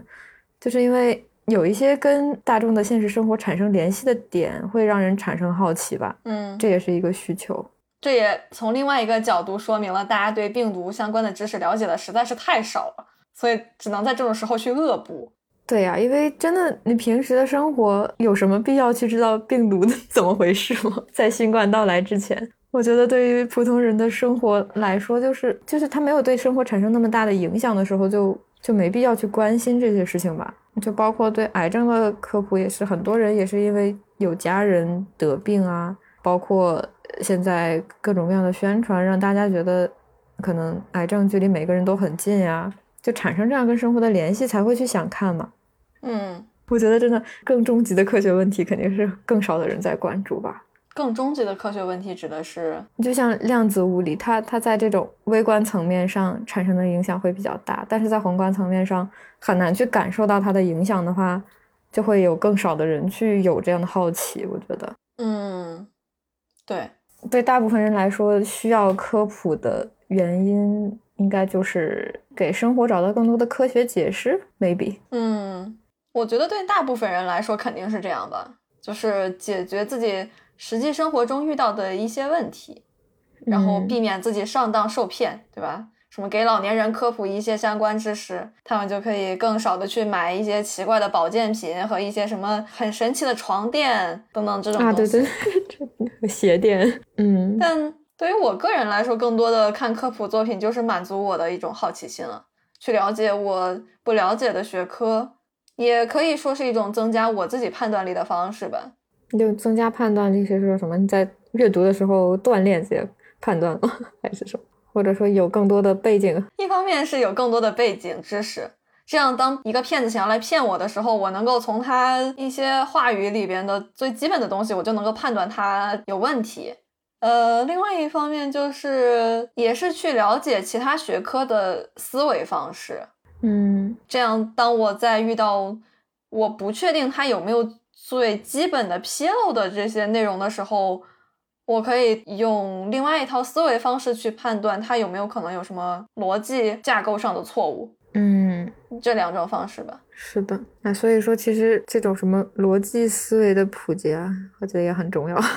唉。感觉科普这些东西，它就是 很难干过那些什么一句话就是让你觉得啊，我要冲，我要冲的那些东西啊。它就就比如说，很多人被骗的时候，他呃，他并不是不知道里面的一些东西可能有错，但他可能被一些话术说了之后，他自己上了头，然后他就忘了去理性的思考一些东西啊。嗯，所以科普确实是可以起到流言终结者的作用，但是 它不能完全避免人被骗。嗯。是的，当然我们还是要尽量的去提高科普作品的普及度嘛。但是就现在这种情况看起来，还是那种短视频更有推广的效果嘛，就是那种洗脑的短视频。但是我很难想象某一天抖音上全部被科普视频占领的那种场景，我感觉 不太可能。那确实不太可能，但是一般都会有自己固定的受众吧，部分的受众。但我我主要是觉得科普这种东西，它就很难是呃用一个一分钟不到的视频就讲清楚的，它一定是一个相对长的内容。那它。天然的受众就会少，而且它还需要你去思考一些东西。没有吧？我我我是觉得还是很需要一些轻量化的东西的。就是《十万个为什么》依然很有存在的必要性。哦，就是一句话直戳你的心灵那种，一句话给你答案那种科普形式是吗？对啊。哦，那这种可以在抖音上尝试，一句话告诉你 DNA 是什么，然后下面就开始呱啦呱呱啦，刚才 什么？哎，对。那就就为了传播新冠它的传播途径这样一个科普信息的话，没必要长篇大论呀，只要让大家知道结论就够了。是的，嗯，但是这种特别短的内容还有个问题，就是因为科学是不断发展的嘛，有很多东西它也许过几年就会发现它有纰漏了，所以这种简单粗暴的形式，它也就意味着更不严谨，然后更可能出错。那长了就就会解决这个问题吗？好像也不会。但长了，你就可以说的，你就可以把说法说的更严谨。但是科学本来就是会出错的，这个事情，我觉得也是需要普及的 啊。是，那就是科学观的普及。科学本来就会出错这个事情，你就可以从科学史的角度去描述一些事情的时候，它其实就已经涵盖了这个部分了。嗯，它就是一个不断更新迭代的过程。是的，因为科学它怎么说呢？它是可以被证伪、可以更新迭代的，所以。有很多东西其实是现在我们不确定的嘛，所以同一个东西它可能就会有不同的说法，所以这个时候他有时候就会产生一些立场的区别，就不同的人可能会有完全不同的想法。就比如说前段时间丁香园他可能就是遇到了类似的事情，你你觉得呢？你觉得科普他是必须要选择其中一个他认为正确的立场，还是应该要面面俱到，把所有可能的立场都提到呢？就是这种确实有争议的问题，肯定是普遍存在，而且无法避免的嘛。如果真的需要对这些问题做一个普及的话，那去展现不同的观点的争论是一个更好的方式。嗯，因为对于一个传播者来说，你去偏向其中某一种。看到底想做什么吧。如果就是为了把这把这个观点让更多的人知道，然后拉一点人来给自己站队的话，那肯定是不可取的。对，就我觉得很容易陷入这样一个争论的问题，就是关于中医的问题。嗯，就是对于中医它到底科学不科学这样的一个问题，充满了争论。很多人就是就是不讲道理。就是从他的立场出发去阐述这个观点，不去讲争论，不去讲其中的一些很难以去界定的问题，而只是输出一个立场的话，那我觉得它的价值其实是很低的。那如果能够让大家更多的认识到这个问题的复杂性，以及到底怎么去面对这么一个问题，我我可能会觉得它更珍贵一点。嗯。而且好像大家在描述这个事情的时候，所站的那个时间跨度上的角度也不太一样，有两派吧。站中医的这部分人，一部分是说，在过去的很多年里，它确实起到了非常非常好的、非常有效的作用。然后另外一部分人是在说，它现在也有新的发展，然后有更多的实证来证明这个东西有用。嗯。但它当然还有很多存在的问题了。我觉得它过去到底有没有发挥实际上的作用，并不能跟它是否是科学直接挂钩嘛。就它可能是一种经验。是的，就它其实不是一个中西文化谁优谁劣，或者是中西科学谁更强的问题。就是如果纠结于这个问题，然后去做判断的话，肯定是会跑偏的。嗯，对。嗯，就反正就是这个问题，最后争论的焦点其实就大家找一找共识嘛，就是为了治更多人的病嘛，那就怎么怎么能治更多人的病就好了嘛，干嘛扯那么多有的没的？我是这么觉得，就是从一个科学性的问题，一个有效性的问题，变成了一个文化自信上的问题。对啊，当然就是，哎，现在的争论很难避免，就是他跑偏到了另外一个问题上的争论。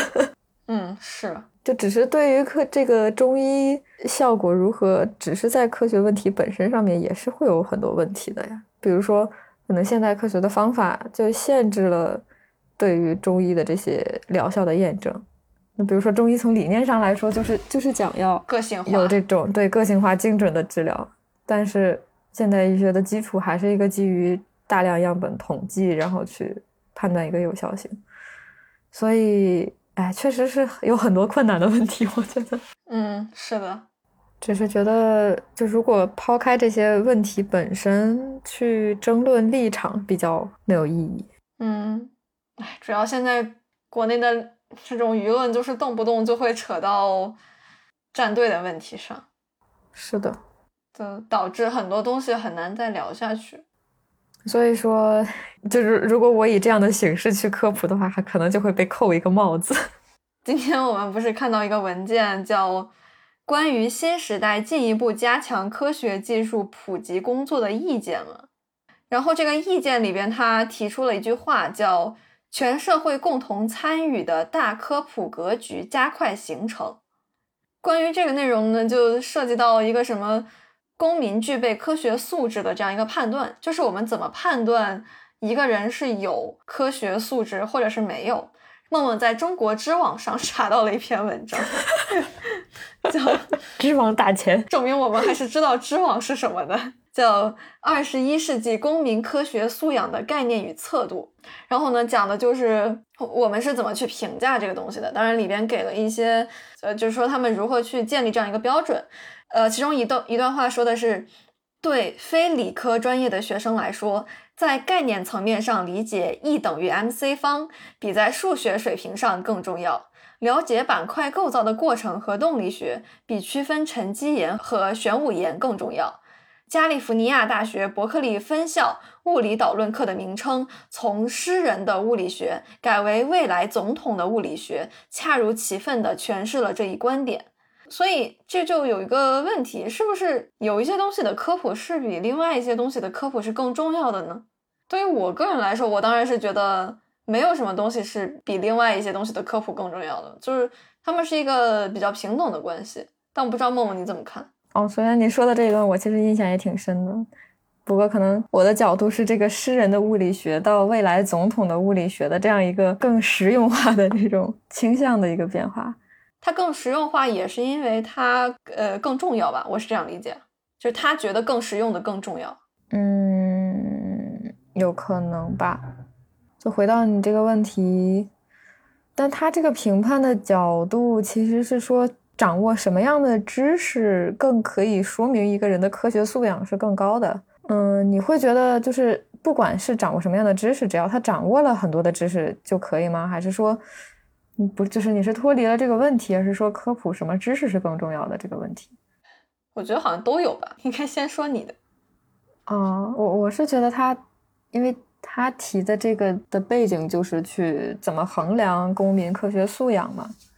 那我觉得，就他举的例子，比如说板块构造的过程和动力学比区分沉积岩和玄武岩更重要。这个我觉得就是对应你前面说的，区分沉积岩和玄武岩可能更像是一种一个知识点的了解。对，但是知道板块构造的过程和动力学，其实是对这个人的世界观以及他的这种所谓科学观是有影响的。所以可能从这个层面上来说，前者。就是会更综合和更深入一点哦，所以你觉得它其实是包含着一种科学思维在里面的？对，嗯，有可能。那为什么在概念层面上理解 E 等于 mc 方比在数学水平上更重要呢？那数学水平它也包含着一种科学思维在里边，一种逻辑思维在里边。那首先我不太清楚这个具体是什么，就是它数学水平上是怎么个理解法？他是说这个等式是怎么成立的这个数学水平，还是说什么它背后是怎么推导出来的数学水平？我不太知道哎，因为我一开始是理解成了就是这个等式是怎么成立的这个数学水平。啊，那这个是在这个背景下，那如果说从科普的角度来说呢，你会觉得有什么知识是比另外一些知识更值得、更应该被推广的吗？就是从科普的角度上来说，这个板块构造的动力学会比沉积岩和玄武岩的区分更值得被科普吗？哦，我是觉得，就可能单从这个问题上来说，了解板块构造的过程和动力学，其实是可以增进对于沉积岩和玄武岩的区别这样一个知识的理解的。但是如果只知道了沉积岩和玄武岩的区别，他可能就是只知道了。就像你前面说的那个，嗯，有没有拓展的接口？所以说。它重要是重要，但可能解决的是不同的问题。我觉得科普最终极的目的还是这种科学思维的普及嘛，就是只有你有了这种科学思维之后，你才能够自己去抓取那些你需要的知识嘛。但是这种科学思维的构建，它不一定是我必须要从哪几个知识点开始构建才可以，就是哪怕是其他的一些知识知识点扔给你，你依然能够从这个过程中去。嗯，习得和练习这种科学思维的能力，所以我觉得科普哪些知识点并不是最重要的，所有的知识点都可以实现这种效果，并且而且我觉得理论上就应该每个人去构建自己不同的知识体系，而不是统一的由教科书扔给你的这种知识体系。所以我会更倾向于说，所有的知识点都应该是同样被对待，都应该被科普的。就是你这就像说人人人生而平等一样，我觉得这个话它听起来没有什么错，但是它无法成立。我之前会有一个非常非常脑洞大开的设想嘛，就是我会想搞一个自然科学的网站，然后就把所有的这些所有的这些世界上已经存在的这些关于自然科学的已经发现、已经了解的这些知识点都放在上面，然后它是以一个一个小的知识点存在的。然后呢，我希望这个网站可以提供一个呃已有的现成的一些知识体系，就比如说我们教科书里的这种知识体系，它可以给你一个参考，但是同样的也可以用自己的方式把这些不同的知识串起来，组成自己的知识体系，并且把自己的这种知识体系拿去分享，就相当于它是一个知识体系的分享网站。就是我我会有这种非常不切实际的幻想，但是我觉得这个才是最理想的科普的未来。最理想的科普的状况啊，那我问你一个问题好了，就是牛顿定律和沉积岩和玄武岩的知识有没有更重要？我觉得没有哪个更重要，就是你不懂牛顿的基本的力学定律，你依然可以正常的生活，你依然可以通过其他的方式来构建你自己的科学思维，这个没有问题。嗯，那我那我觉得还是不一样的，你的点是在于知道或者不知道没有什么区别。对，而且我就算不知道，它也不影响我去构建科学思维嘛。嗯，我觉得这个想法还是挺理想化的，因为我们所有人都是在有这些基础上再去了解其他的，就是这种很基本、很基本的知识。如果你丢掉它，到底会形成什么样的知识体系是很难预测的。但你比如说，我们这个生物的体系里边，基本上我们很少会用到牛顿的那一套，就是比如说分子生物学水平。但事实上，你在去了解这个分子生物学的东西的时候，你是去构建你科学思维的一个过程。你知道分子生物学的什么东西呢？比如说，你知道 DNA 是怎么转录成 mRNA，怎么怎么翻译成蛋白质的？或者我们可以到更基础的也可以，就比如说什么氢键，然后水分子和水分子之间是怎么相互作用的？比如说什么范德华力等等这些微观层面的东西。哦，这个意义在于，你完全不知道牛顿的定律，你也可以通过其他的知识点来构建你自己的思维科学的思维方式。然后你有了这个科学的思维方式之后，在其他的领域，你一样可以去找到可靠的信源，去搭建其他领域的知识体系。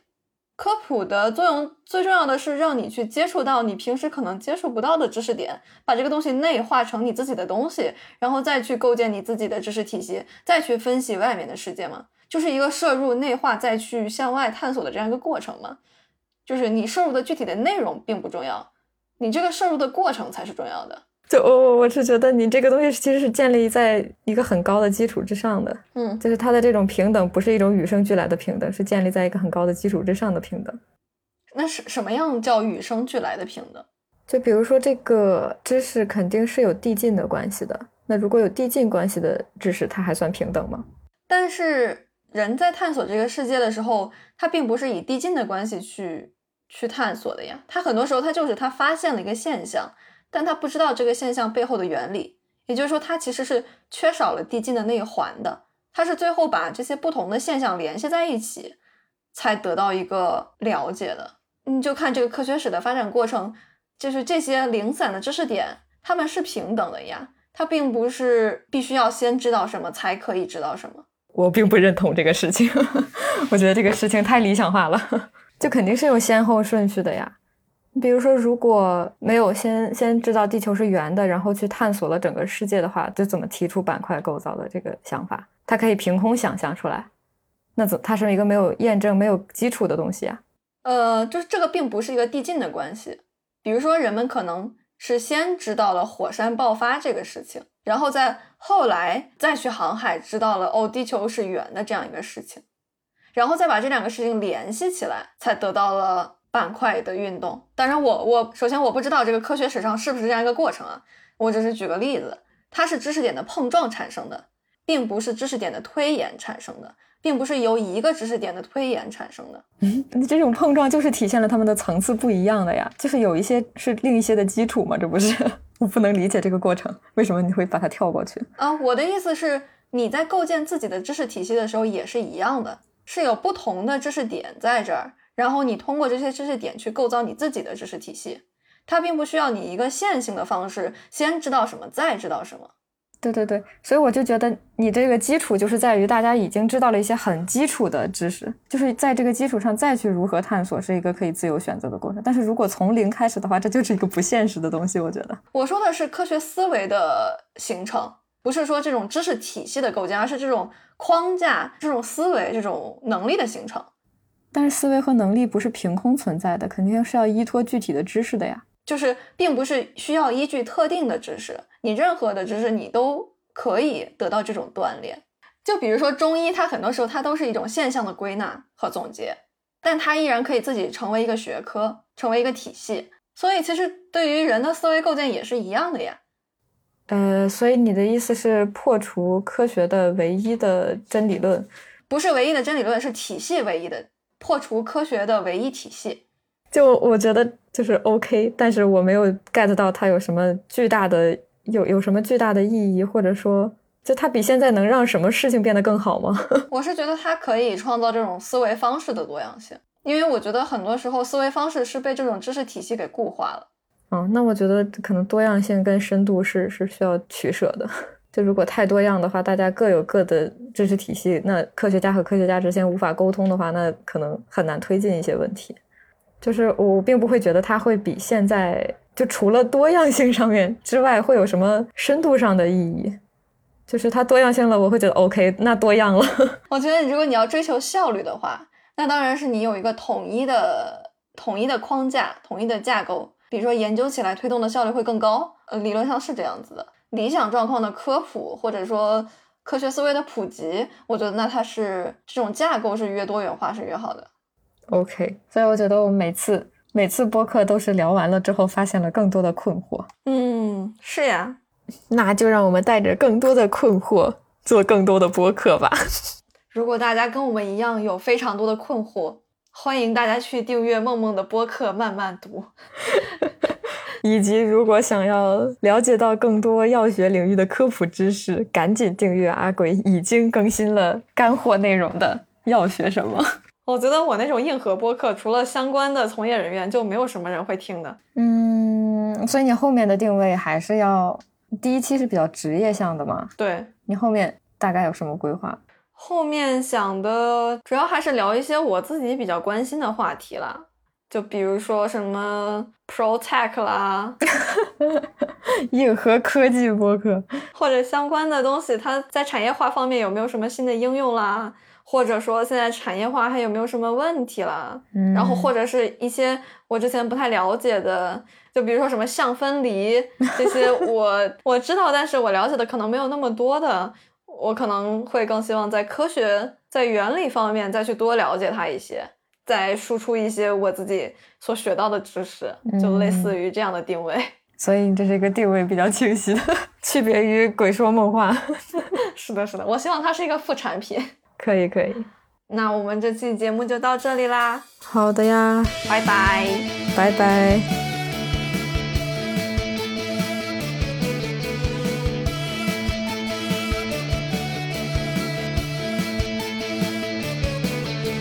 星星眨着眼，月儿花问号，彗星拖着长长的尾巴，彩虹来架桥。时光在飞逝，生命知多少？风儿吹起朵朵浪花，太阳开口笑。